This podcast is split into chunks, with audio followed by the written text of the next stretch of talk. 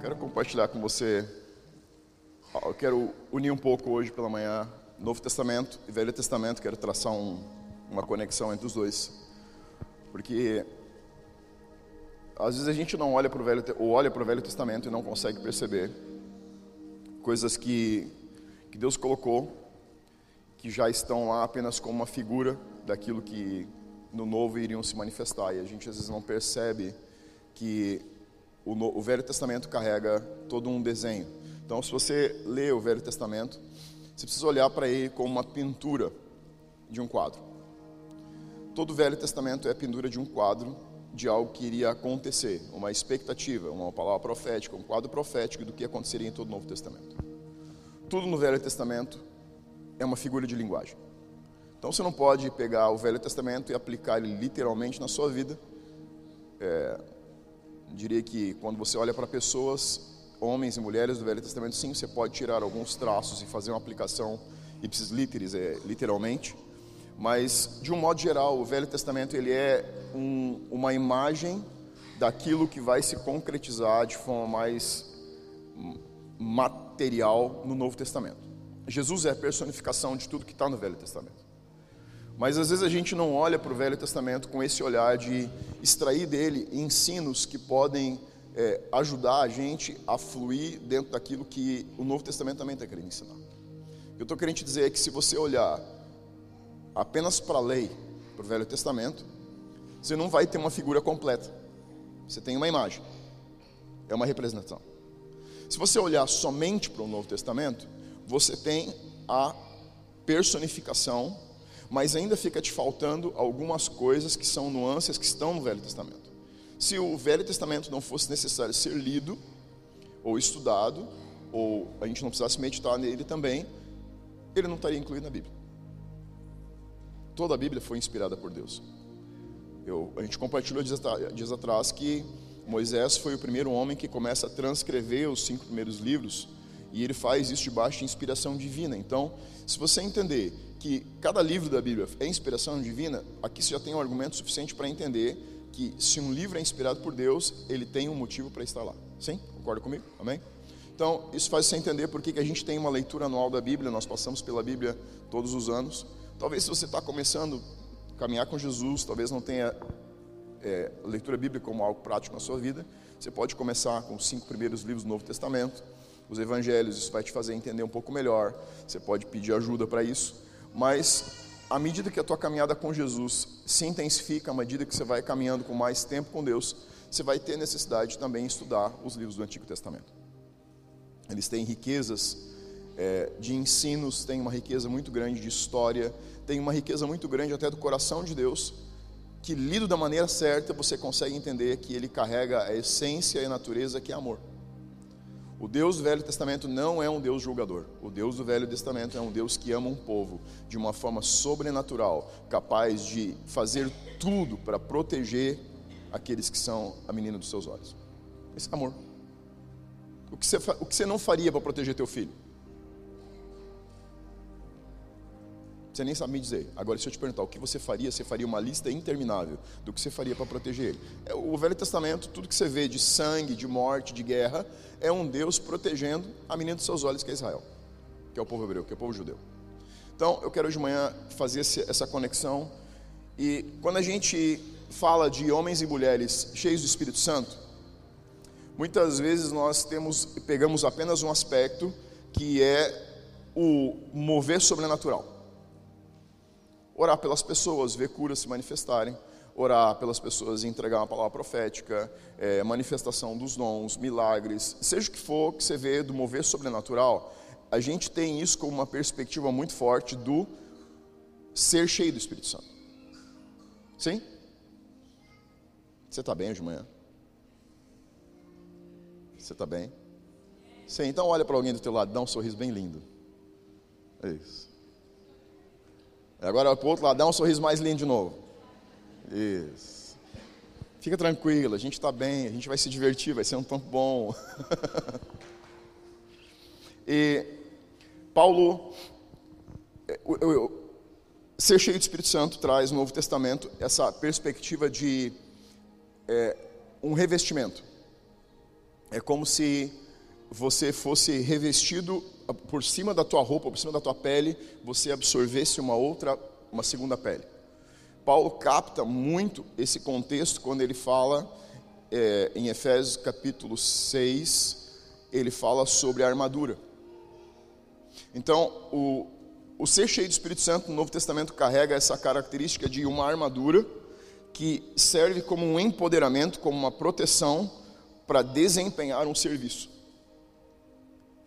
E, e, e, Paulo carrega e consegue captar esse revestimento e traduz ele como uma armadura, porque Paulo era um grande conhecedor das lutas romanas. Ele era um homem que conhecia intimamente como funcionavam os jogos romanos, como funcionavam as guerras e o que eram as armaduras que os soldados usavam. Então, o revestimento do Novo Testamento carrega a característica de quê? Algo externo que vem sobre você e que te empodera, te capacita a fazer algo que você sozinho não tinha capacidade de fazer. Então, o soldado com a armadura, imagina aquela armadura medieval que os soldados medievais usavam para ir para as batalhas. Ela era uma proteção contra ataques do seu inimigo. Ou seja, sem aquela armadura, o cara não ia poder se expor naquele nível, talvez ele não teria aquela atitude heróica, talvez ele não ia conseguir ter aquela ação no campo de batalha. Então, a armadura carrega esse, esse perfil de o Espírito Santo sobre nós, nos dando a capacidade de fazer coisas que naturalmente são impossíveis. Se o Michel orar por alguém e declarar cura e o Espírito Santo não estiver nessa ação, você pode sair talvez mais doente do que você chegou. Mas você não vai sair curado. Agora, se o Michel, com o revestimento do Espírito Santo, orar por você, a probabilidade de você sair curado é gigante. Não por causa de mim, mas por causa desse revestimento, dessa desse exoesqueleto. Eu diria que se Paulo fosse nos dias de hoje, ele não usaria a armadura, ele ia usar o exoesqueleto, que é o que a gente conhece, a ciência hoje fala de uma, um revestimento, pessoas estão usando isso para fazer trabalhos que humanamente são impossíveis. Pessoas que são, estão em cadeiras de rodas começam a caminhar por causa de um exoesqueleto, ou seja, é uma capacitação além da capacidade humana normal. Uma pessoa não tem poder de curar nenhuma outra pessoa. Uma pessoa não pode declarar o futuro sobre outra pessoa. O coração de Deus pode fazer uma declaração profética. A ação do Espírito Santo, o poder do nome de Deus manifesto na vida de alguém, pode gerar uma cura, pode gerar uma transformação, pode revelar uma situação. Ou seja, isso é um dos perfis que é a manifestação de ser cheio do Espírito Santo. Mas não é a única. Esse é um aspecto da manifestação do Espírito Santo na vida de um homem e de uma mulher cheia do Espírito Santo. E é interessante que quando você olha para o enchimento do Espírito Santo, e, e é essa capacitação, alguns teólogos vão chamar isso de batismo de fogo, porque, porque quando você entrega a vida para Jesus, não significa que você foi revestido. A entrega da vida é um processo de caminhada para o revestimento. O revestimento é um batismo de fogo, é um empoderamento para o serviço. Mas essa é uma das manifestações, um dos aspectos do Espírito Santo trazendo o enchimento. Se ele traz o enchimento para você ou para mim, isso vai gerar em algum momento uma ação em parceria com Deus. A expectativa do enchimento não é ser cheio. Imagina um copo d'água. Você enche um copo d'água. Por que você enche um copo d'água? Ah, eu vou encher um copo d'água e deixar em cima da mesa. Não, você enche um copo d'água para matar a sua sede. Você enche o copo d'água para colocar água numa planta. Sempre tem um propósito. O enchimento do Espírito Santo, a cobertura, o revestimento, tem um objetivo de gerar um, uma ação. Ela tem um objetivo, tem um propósito final, no qual a parceria acontece por causa do propósito. Ok? Deu para entender até aqui? Muito bem. Primeiro aspecto. Segundo aspecto, que talvez seja o aspecto que nós muitas vezes não pegamos por completo. E Agora deixa eu já fazer, antes de entrar para o segundo aspecto, fazer a conexão com o Antigo Testamento. Quem está com a leitura desse ano e passou por Sansão essa semana? Sansão? Beleza? Quem foi Sansão? Se você quer matar a tua curiosidade, você pode voltar para os juízes, livro de juízes, no Antigo Testamento, você vai ver a história, no início de juízes tem uma história chamada de um homem Sansão. Esse homem foi um dos juízes que se levantou, ou que Deus levantou, pós a morte de Josué, quando a terra ainda não tinha sido toda conquistada e ainda existia inimigos de Israel. Então, Deus o, o anjo do Senhor diz que encontra uma família, diz que a mulher está grávida e vai, o filho que iria nascer seria um dos juízes de Israel. Sansão se levanta e julga Israel durante 20 anos. Juiz aqui significava naquela época alguém que traria não só direção para a nação, mas também traria diretivas de guerra, proteção, libertação. Então Sansão é um homem que tem um chamado de Deus para agir em parceria com o Senhor para trazer liberdade e para o povo e para agir como um juiz. Sansão é o nosso Hulk da Bíblia. É um cara que tinha uma força, força descomunal. Se você ler a história, você vê que ele matou mil soldados armados com uma queixada de burro fresca. Ou seja, com o osso de uma queixada de uma mula, ele derrota mil soldados. Sansão era um homem que tinha uma. Ele era um homem normal. Então ele. Eu usei a figura do Hulk só para você entender qual é a característica do cara. A Bíblia diz que em um dos momentos que ele ficou tomado pelo Espírito Santo, e é interessante que você vê que ele era um homem comum, e em determinados momentos o Espírito do Senhor diz que vinha sobre ele, e quando o Espírito do Senhor vinha sobre ele, aquela força, ele se empoderava. Diz que ele arrancou as duas portas, as duas folhas da porta de uma cidade, e portas de, de entrada de uma cidade não é o que a gente conhece de porta hoje, tá? Aquilo era um negócio gigante. Arrancou as portas com as suas trancas e carregou as duas ao mesmo tempo em, em cima de um monte. Esse era, essa era a parceria entre Sansão e Deus com o revestimento. Um homem normal, que empoderado do revestimento do Espírito Santo, cheio do Espírito Santo, podia fazer coisas incríveis, podia ter ações inacreditáveis que nenhum homem podia fazer. Mas Sansão não se apercebeu que existia uma outra característica, um outro aspecto que ser cheio do Espírito Santo também deve ser manifesto na vida de um homem e de uma mulher.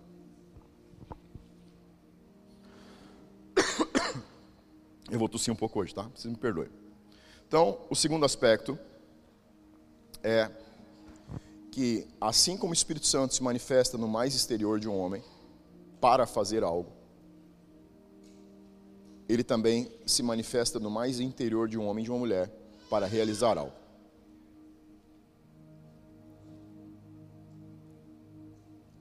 O empoderamento tem um propósito. E o enchimento também tem um propósito. O Espírito Santo em nós nos dá a capacidade de fazer coisas que naturalmente nós não podemos fazer do lado de fora. Mas o Espírito Santo em nós, no mais íntimo da nossa vida, no mais íntimo da nossa alma, também nos dá a capacidade de fazer algo que nós não temos capacidade de fazer, que é gerar a própria transformação do caráter do homem. Você não tem capacidade de gerar a mudança no seu caráter. Só o Espírito Santo em você tem capacidade de gerar a mudança no seu caráter. Tem coisas que a gente olha na nossa vida e detesta. Talvez seja só eu, mas eu tenho coisas que eu detesto. Coisas que muitas vezes você luta anos para mudar, coisas que você luta anos para deixar, coisas que você quer ser diferente. Você acorda de manhã, olha no espelho e diz assim: hoje vai ser diferente, e não chega meio-dia, você está igual. Você pode usar técnica de coach, você pode usar mentalização, você pode usar todas as novas técnicas que existem hoje, elas nunca vão gerar uma transformação, elas podem gerar mudanças. Mudança significa mudar a atitude, não transformar a essência. Porque transformação não pode ser de fora para dentro, transformação tem que ser de dentro para fora. E não existe nenhuma técnica externa que possa tocar o teu interior. Você pode se ressignificar, mas você não pode transformar transformação só é possível na parceria com o Espírito Santo, assim como Deus quer fazer parceria com você para que tua família seja transformada, teu negócio seja transformado, tua maneira de agir seja transformada, ele também quer agir em parceria com você para que o teu interior seja transformado. Esse é o segredo de entender que ser cheio do Espírito Santo não é só o que eu faço, mas também é quem eu sou. E o mais incrível é que você pode ser uma independente da outra.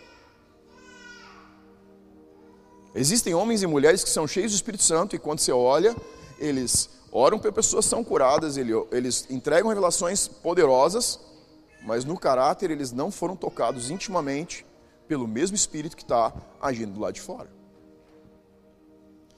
E muitas vezes nós validamos homens e mulheres pelo que eles fazem e não pelo que eles são.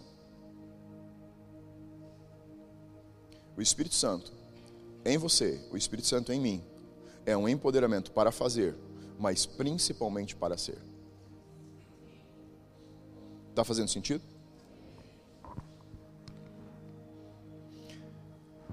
Agora, por que é que o Espírito Santo quer agir de duas maneiras diferentes em nós?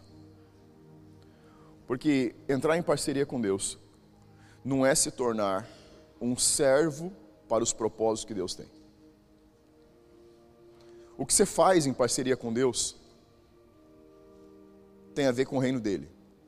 O que ele faz em você, através do poder dele, tem a ver com você.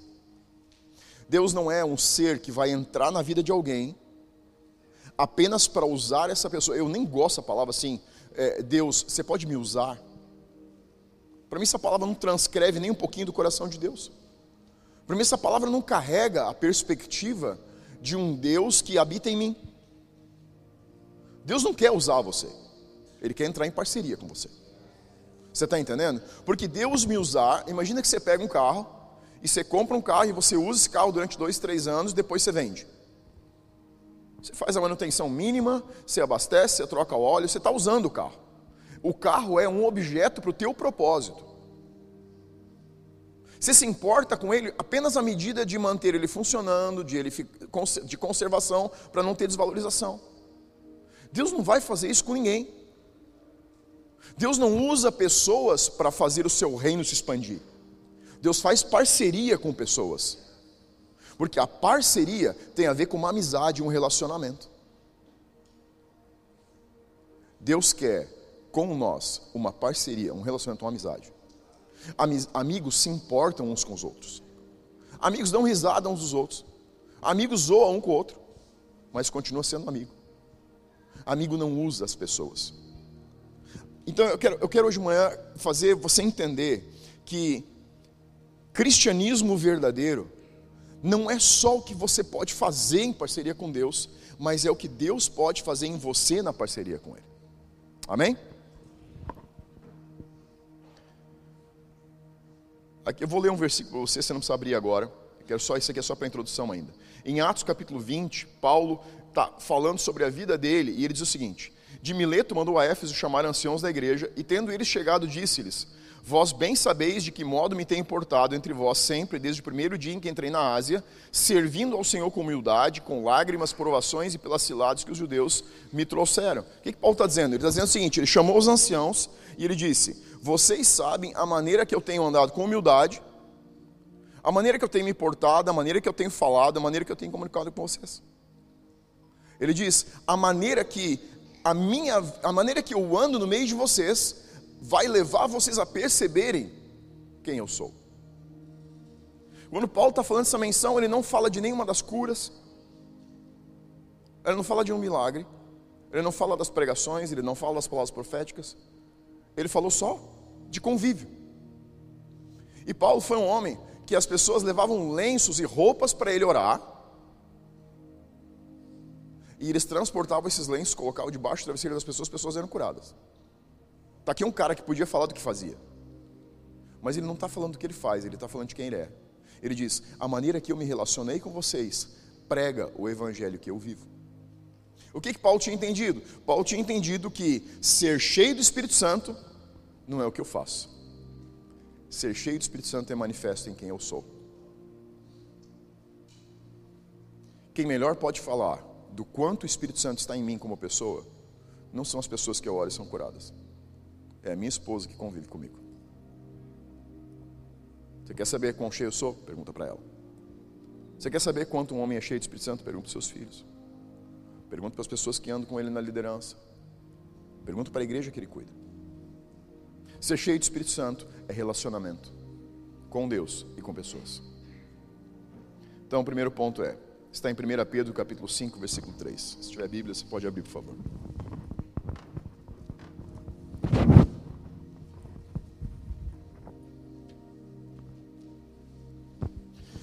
Primeiro é Pedro capítulo 5, versículo 3. Obrigado, filho.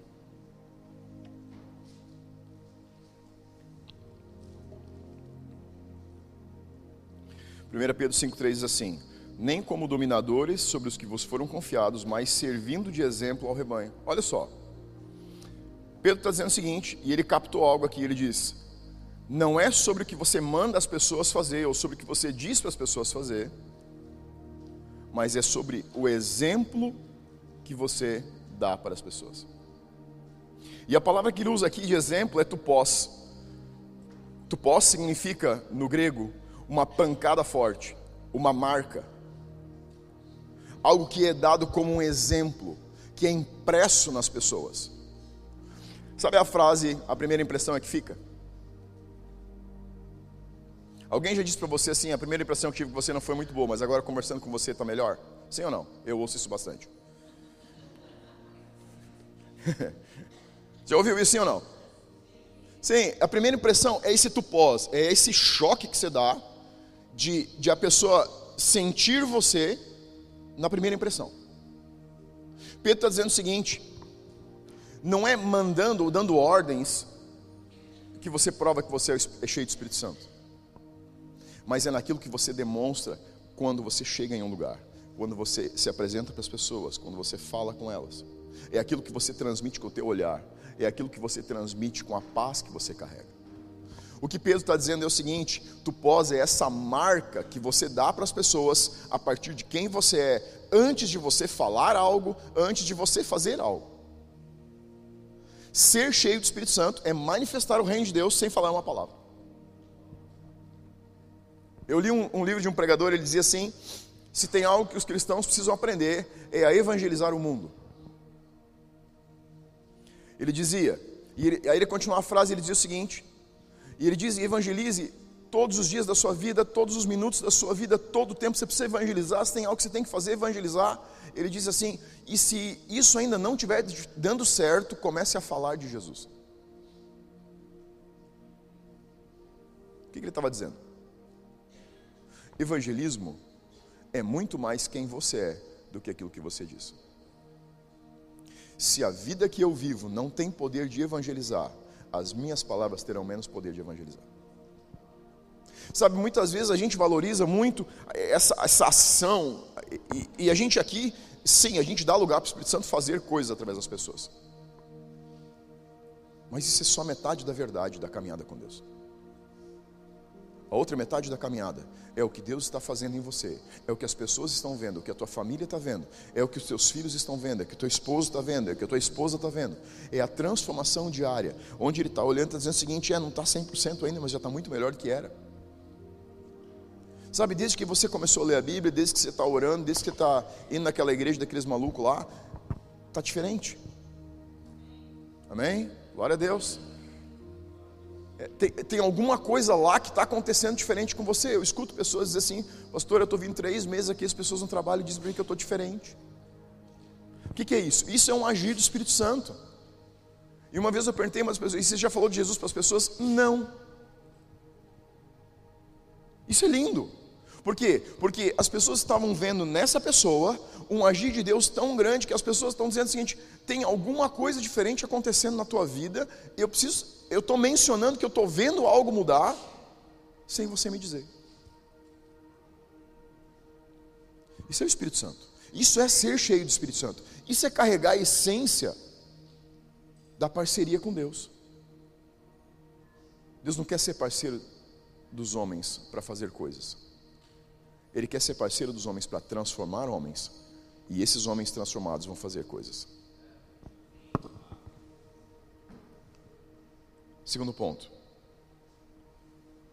1 Timóteo capítulo 3 diz assim: que ele governe bem a sua própria casa, tendo seus filhos em sujeição com todo respeito. Então, o segundo ponto aqui é: ser um cristão envolve o princípio elementar de que um exemplo tão forte quanto, é tão forte quanto os frutos que eu gero dentro da minha própria casa. A minha casa fala de quão cheios nós somos do Espírito Santo.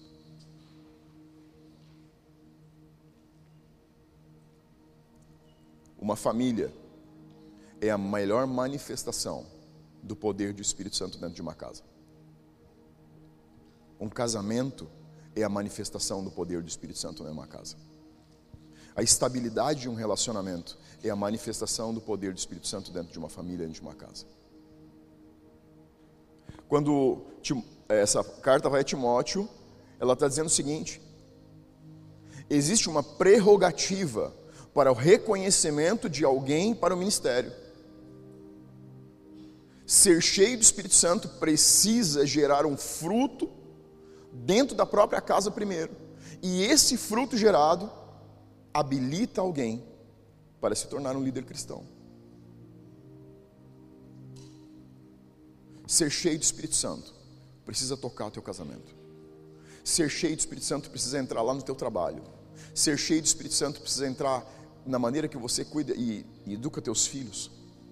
A educação dos teus filhos fala do quão cheio do Espírito Santo você é. E sabe que às vezes eu olho para 20, 30 anos atrás e eu vejo homens e mulheres que não entravam em igrejas, mas eram mais cheios de Espírito Santo do que hoje muitos cristãos são. Porque filhos eram muito melhores educados há 20, 30 anos atrás do que são hoje. De famílias que não eram cristãs, comparados com famílias cristãs hoje. A educação dos nossos filhos fala do quão cheios do Espírito Santo nós somos. Deixa eu dizer um negócio para você. Posso ser bem eu agora, depois você fecha o parênteses. Eu observo quando meus filhos trazem amigos da minha casa, amigos da minha casa, amigos deles na minha casa, eles entram e não me cumprimentam. Sabe o que eu disse esses dias para mim mesmo? Está faltando Espírito Santo nessa casa.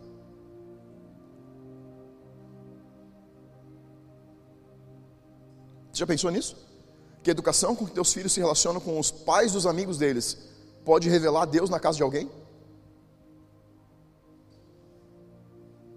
As pessoas dizem assim, só um pouquinho. Essa família tem que ter coisa diferente, porque essa criança é diferente de todas as outras. Essa semana eu fiquei muito feliz. Meu filho mais velho disse para mim, pai, eu estou ficando muito esquisito na escola. Filho, me fala um pouco dos teus amigos. Ah, pai, eles são assim, assim, assim, assim. Disse, graças a Deus que você está ficando esquisito. Eu era o mais esquisito da minha turma. A Sandra está concordando lá. Cara, eu era muito estranho na escola, eu era muito esquisito, eu não conseguia me enquadrar com ninguém. E não era porque eu era melhor, é porque a minha educação era diferente.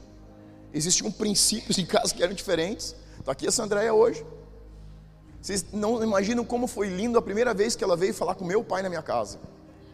Meu pai não estava em casa, ela fazia parte da turma dos que me zoavam na escola.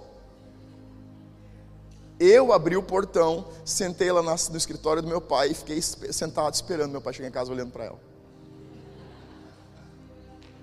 Eu nunca vou esquecer aquela tarde. Uma casa é a manifestação do enchimento do Espírito Santo. Sabe, muitas vezes nós queremos fazer coisas com Deus, mas esquecemos de fazer, cuidar das coisas mais elementares, que é ter um ambiente familiar agradável que é ter um lugar onde o Espírito Santo possa estar, de manhã até de noite. Que ele não queira ir embora, porque o ambiente é tão agradável, existe tanta harmonia, existe tanta paz, existe tanto amor naquele ambiente, que o próprio Espírito Santo, que, que você não precisa orar e pedir para ele vir, porque você acorda de manhã e você sabe que ele está lá. Você entende? Isso é ser cheio do Espírito Santo. Ser cheio do Espírito Santo não é você parar em um horário de dia e vocês se acertarem, sentarem, chorarem juntos e consertarem as coisas. Tudo bem, se você está nessa temporada, isso faz parte, é uma temporada, talvez você esteja engajando com algo que vai mudar a sua vida. Mas a verdade é que ser cheio do Espírito Santo é você acordar de manhã e você dizer assim: Deus, obrigado pela casa que eu tenho, obrigado pela família, obrigado por essa paz que a gente vive, obrigado pela harmonia que a gente tem. Obrigado porque está dando certo a educação que eu estou dando para os meus filhos. De as pessoas olharem e dizendo para você assim: Olha, eu queria te dar os parabéns, seus filhos são muito educados. E não, será que você pode amarrar eles no pé da cadeira? é, porque às vezes é mais ou menos isso. Tem casais que não são muito convidados por outros e não sabem por quê. Às vezes é porque se eles gostaria que teus filhos não fossem junto. Mas seus filhos não são um problema. Filhos nunca são um problema. Pais são um problema. Criança só faz o que os pais deixam fazer. Amém, pastor? É uma boa palavra para o dia das mães. Sim? É. Porque muitas vezes a mãe está sozinha nessa pegada porque o pai está muito ocupado com o Instagram, muito ocupado com a internet, muito ocupado com o YouTube, muito ocupado em não dar educação. E na verdade, a educação deve ser dada pelo casal. A mãe dá a instrução, mas o pai traz a autoridade. E muitas vezes nós homens estamos ausentes da autoridade. Sabe, a gente está querendo que as mães eduquem e instruam. A autoridade está em você. O homem carrega a autoridade. Ele pode se ausentar de usá-la, mas a mulher não vai ter. A autoridade está sobre o homem. Você é o cabeça. Deus te fez para ser cabeça. Eu li o versículo de Gênesis. Deus fez a mulher para ser ajudadora, não para fazer a tarefa sozinha. Amém, mulheres? Amém, homens? É, amém. Bem indigesto, mas foi um amém.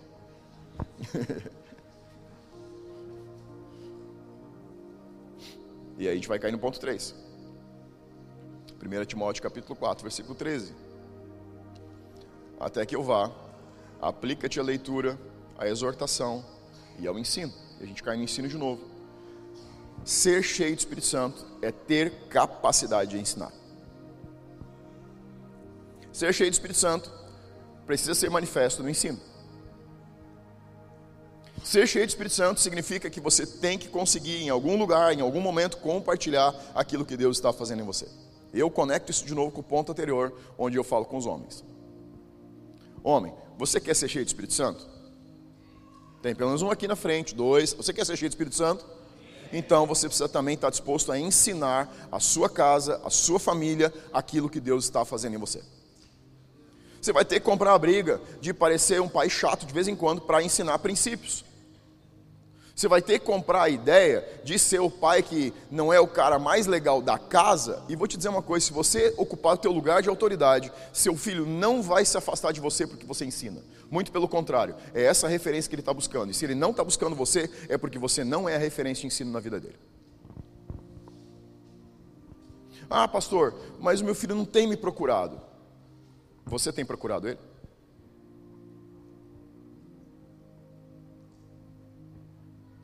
Teu filho não tem que te procurar. Meu filho não tem que me procurar. Quem tem que procurar ele sou eu. Se é o meu papel de ensino, sou eu que tem que criar o laço, sou eu que tem que estreitar o laço, sou eu que tem que estabelecer o princípio, sou eu que tem que cuidar para que ele seja aplicado, eu tenho que ser o porto seguro dele, o lugar para onde ele queira fugir, porque ele sabe que existe estabilidade. Esse é o papel de um homem.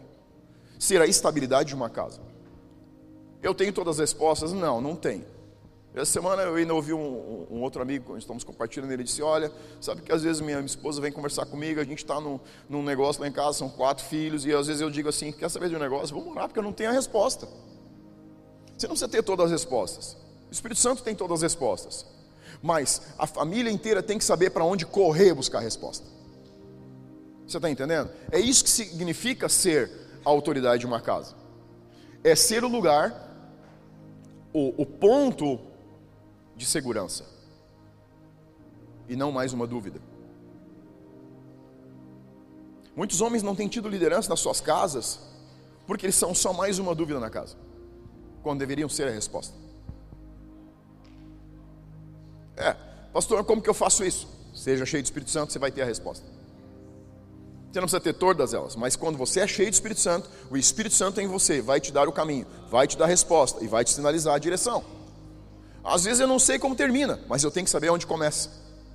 E juntos a gente vai encontrar o caminho. Isso significa estar disposto a ensinar.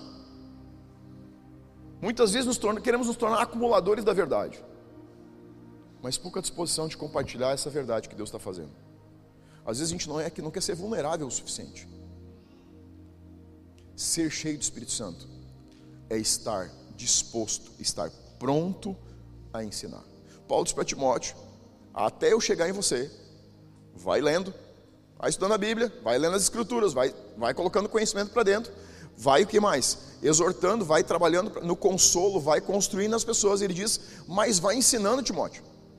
Vai ensinando, você precisa ir compartilhando. Tem um, um versículo de Provérbios que diz que aquele que retém o que deveria dar empobrece.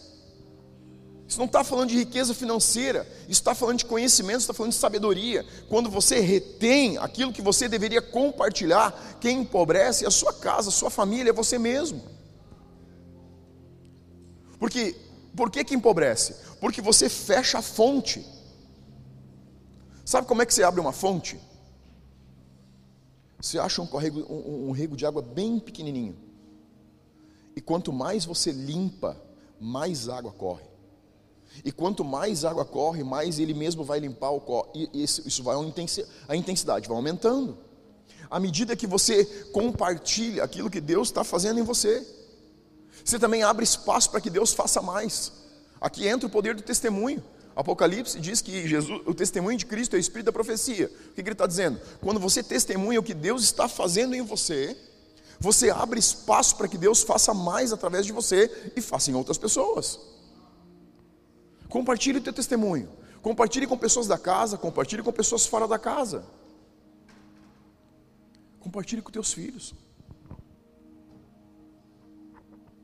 Eu sento com o Lucas, sento. A Emily é ele mais ali de que senta, mas com o Lucas eu sento e conto histórias do meu passado para ele.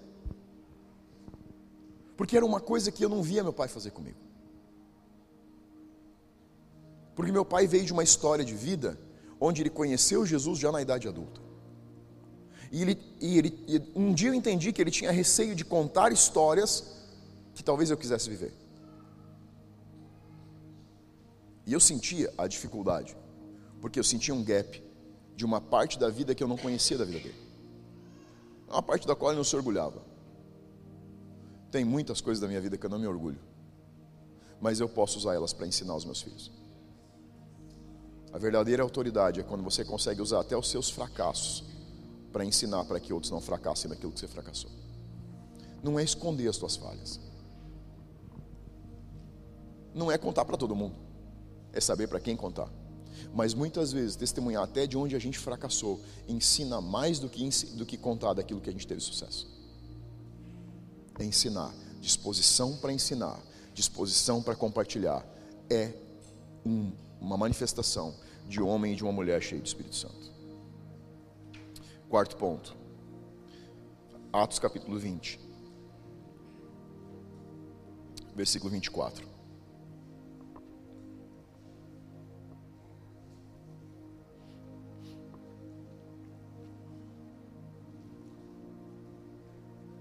Atos 20, 24 diz assim: Mas em nada tenho a minha vida como preciosa para mim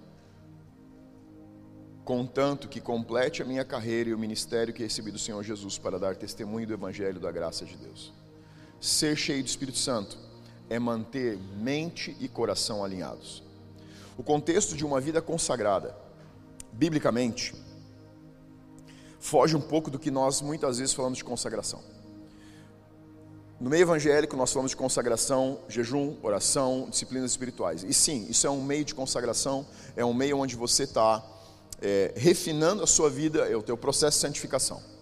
Mas o contexto de consagração do Antigo Testamento significava algo que tinha sido separado para Deus. Pensa no tabernáculo, quando ele foi construído, os utensílios que foram levados para o tabernáculo, eles foram consagrados, foram ungidos e foram consagrados. Então você tinha uma bacia, você tinha uma estaca, você tinha é, espelhos, você tinha tecidos, você tinha cordas, tinha madeira que eram coisas comuns, que eram coisas simples, mas que depois de consagradas elas não eram mais comuns. E no que, que elas eram diferentes das outras? A consagração. O ato de ter separado elas para o serviço do tabernáculo tornava aquelas coisas únicas. Era uma estaca, mas não era só mais uma estaca, era uma estaca que estava trabalhando no tabernáculo. Era uma bacia, mas não era só uma bacia, era uma bacia que estava a serviço do tabernáculo era uma vara de eucalipto que não era só uma vara de eucalipto, era uma vara de eucalipto que era separado exclusiva para o tabernáculo. O conceito de consagração bíblico é entender que somos consagrados para Deus, faz de você alguém especial. Você não é mais uma pessoa comum. O ato da salvação, o ato da entrega da vida para Cristo, é um ato de consagração. Você não é mais uma pessoa comum, você não é só mais uma pessoa andando nesse mundo, e isso é uma coisa com a qual muitas vezes muitos cristãos lutam. Na sua mente eles ficam uh, pensando o seguinte: ah, eu entreguei minha vida para Jesus, mas assim, eu ainda estou pecando, eu ainda sou um pecador, e fica aquele, aquela briga entre o que eu sou, o que eu não sou, será que Deus me ama, será que Deus não me ama, será que eu perdi minha salvação, será que eu não perdi minha salvação? Uma vez que você entregou tua vida para Jesus, você é separado, você é consagrado. Entender isso vai mudar a maneira que você se relaciona com Deus. Eu também cometo erros, eu também peco. Para isso existe algo chamado arrependimento e confissão. Quando você se arrepende, você confessa, você zera. A Bíblia diz que Deus joga no mar de esquecimento aquilo que você coloca em confissão diante de Deus. Então, o pecado não pode desconectar com Deus uma vez que você é consagrado. Você não pode mais ser impuro para Deus. Você continua sendo santo para Deus. Existe algo que é a limpeza da sua vida que você precisa fazer, sim, pela confissão e pelo arrependimento. Mas o que a gente tem aqui nesse contexto é entender que mente e coração precisam estar alinhados para entender que, uma vez consagrado para Deus, eu pertenço a Deus unicamente. Ser cheio do Espírito Santo é entender que quando você erra, o Espírito Santo não vai simplesmente embora. Perdeu. Você não perdeu o Espírito Santo. Tanto que quando você peca, você fala em línguas ainda. Como é que se explica isso?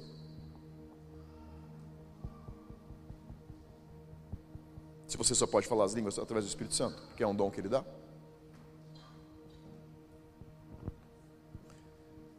Manter a mente e o coração alinhados entendendo que aquilo que foi separado para Deus pertence a Deus.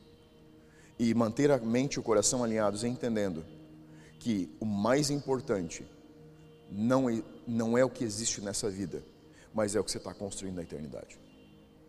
Manter essa consciência é, ativa de que o Espírito Santo em você, o Espírito Santo dentro de você, ser cheio do Espírito Santo, é carregar a característica de entender que essa vida que você está passando aqui, ela tem um fim. E é uma só uma oportunidade para como você vai escrever a tua eternidade. Algumas pessoas vivem 60, 70, 80, 90 anos. Outros vivem 20, 30, 15, 10. Tudo nessa vida tem uma importância. Dinheiro é muito bom. Ter um bom negócio é ótimo. Ter uma condição financeira estável, melhor ainda. Poder viajar é muito bom. Poder frequentar bons restaurantes é muito bom. Poder acumular riqueza é muito bom. Poder gerar recurso é muito bom. Poder gerar uma boa herança para deixar os filhos é muito bom. Mas sem perder a perspectiva verdadeira de que nada disso você vai levar contigo. Isso pode e deve ter um nível de prioridade na sua vida, mas a sua eternidade mais do que qualquer coisa. A Bíblia é muito clara, ela diz: ao homem e à mulher é dado o direito de viver uma vez só. Não existe reencarnação. Não existe retorno. Existe depois disso julgamento. Essa vida é só uma oportunidade para escrever a tua eternidade. Talvez você tenha 20, talvez você tenha 40, talvez você tenha 80, talvez você tenha 100 anos para escrever a tua eternidade. Mas todos esses anos servem única e exclusivamente para uma coisa: como você vai viver a tua eternidade. Paulo sabia disso, ele escreve para a igreja ele está dizendo o seguinte: para mim, o que é precioso é completar a minha carreira e o ministério que recebi de Jesus. Ele está dizendo o seguinte: tudo que passa pelas minhas mãos, todo o tempo que eu tenho, tudo que eu faço, todos os lugares que eu vou, todas as pessoas com quem eu estou, eu estou conectado em que eu estou escrevendo a minha história na eternidade. Isso aqui é apenas uma corrida que eu estou, é um trecho que eu estou percorrendo. Alguns percorrem por mais tempo, outros percorrem pelo, por menos tempo, mas todos nós estamos apenas percorrendo um pedaço de um caminho. A eternidade é que não vai ter fim. Você pode ter tanto quanto você quiser aqui, ou pode ter tão pouco quanto a vida te der aqui. Isso para Deus não faz diferença nenhuma. Escuta o que eu estou te dizendo. Isso não faz diferença nenhuma. o que vai fazer a diferença é o que você mandou para a tua eternidade. É lá que você vai usufruir de tudo aquilo que você está mandando para lá. Quinto e último ponto: ser uma pessoa de oração. Efésios capítulo 3, versículo 14.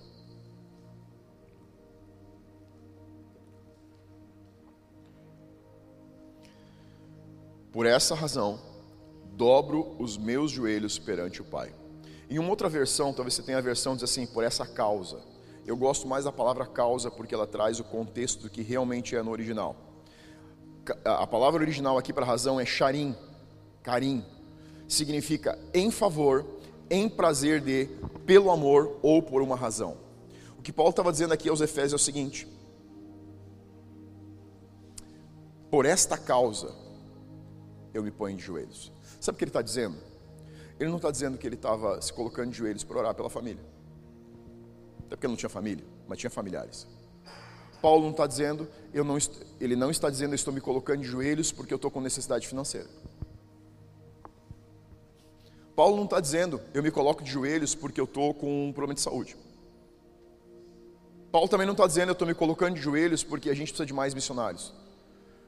Paulo está dizendo o seguinte: eu estou colocando em joelhos, de joelhos, apenas a causa merece que eu me ponha de joelhos. A causa. Eu já tenho alguns anos que eu já nasci em uma família cristã. Isso tinha, tem algo que eu tenho algumas memórias da minha infância. Tem alguns assim flashes de memória de quando eu era criança de quando os meus pais começaram a andar com Jesus, de quando, na verdade, a casa do meu pai, meu pai a garagem do meu pai se tornou a, o começo da igreja em igrejinha. Então eu lembro de desde criança é, convivo nesse meio chamado igreja, esse negócio chamado igreja, tá? Isso aqui para mim é minha vida. Eu quase fui parir debaixo de banco de igreja, então estou bem. Mas eu lembro muito bem de não uma nem duas, mas muitas vezes três vezes na semana. A minha casa enchia de pessoas. E quando eu chamo de encher ali era oito, dez pessoas, porque a casa era muito pequena e essas pessoas passarem duas, três horas de joelhos. E eu essa semana estava orando, eu ainda estava orando ontem e estava lembrando, e eu lembro que é engraçado lembrar disso de, de tão criança, mas as memórias que eu tenho das orações não eram sobre questões pessoais. E eu comecei a sentir o Espírito Santo me trazer que Paulo estava falando justamente disso, algo que a igreja viveu durante muitos anos, e que nós, como cristãos, não temos percebido. Nós temos uma prontidão muito grande para dobrar os joelhos por necessidades próprias.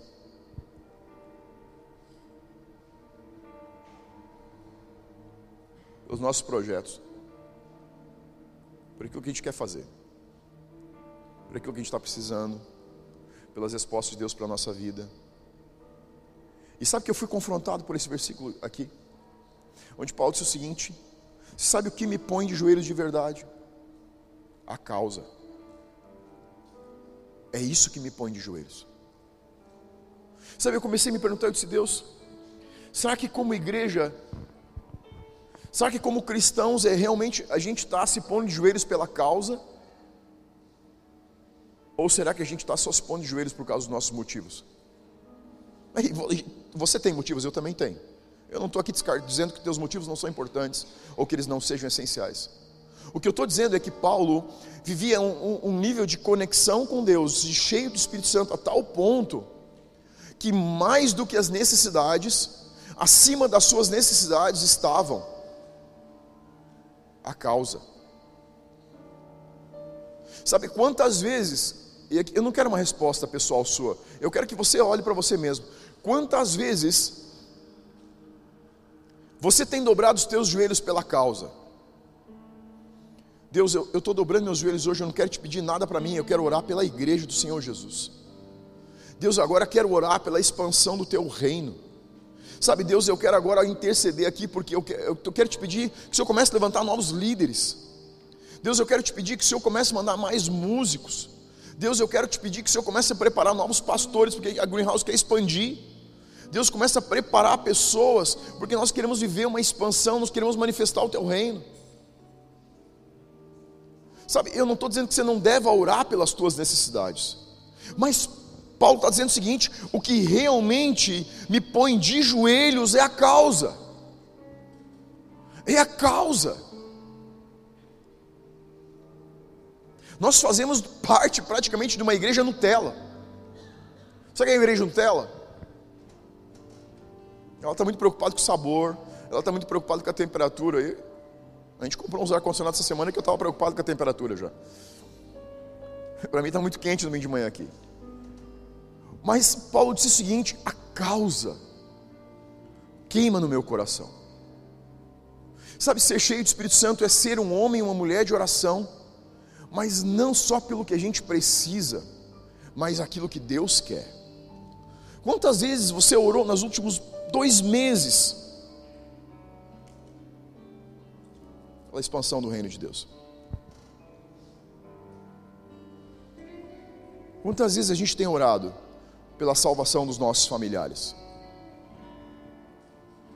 Quantas vezes será que a gente está realmente se colocando no lugar de dizer assim, Deus, se é sobre a eternidade, eu vou começar a me colocar de joelhos pela causa, pelos meus filhos, porque eu não quero viver a eternidade longe deles. Sabe, desde criança eu via homens e mulheres do, joelhos dobrados, roupa marcada de dobrar o joelho, orando pelos filhos, pelos pais, pelos irmãos, pelos tios. A igreja tem perdido esse, esse, essa dor por aqueles que são seus. Nós temos perdido a paixão e a dor pela causa. A gente tem orado para manifestar os dons. Deus, eu quero mais um dom de cura, eu quero mais um dom de profecia, eu quero mais um dom de milagre, eu quero o dom de profetizar. Mas e se a gente começar a equilibrar isso e dizer, Deus, eu quero essas coisas, eu quero, eu quero manifestar o teu reino do lado de fora. Mas eu não abro mão dos meus filhos. Não, eu não abro mão de que eles casem com pessoas de caráter. Deus, eu estou orando agora pela esposa do meu filho quando ele casar. Eu estou orando agora pelo esposo da minha, da minha filha quando ela casar. Eu quero que ela case com um homem de Deus.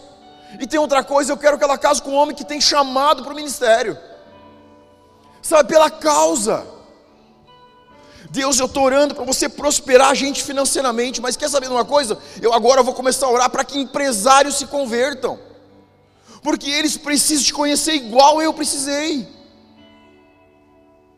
Paulo disse: Eu me ponho de joelhos, é pela causa. Pela causa.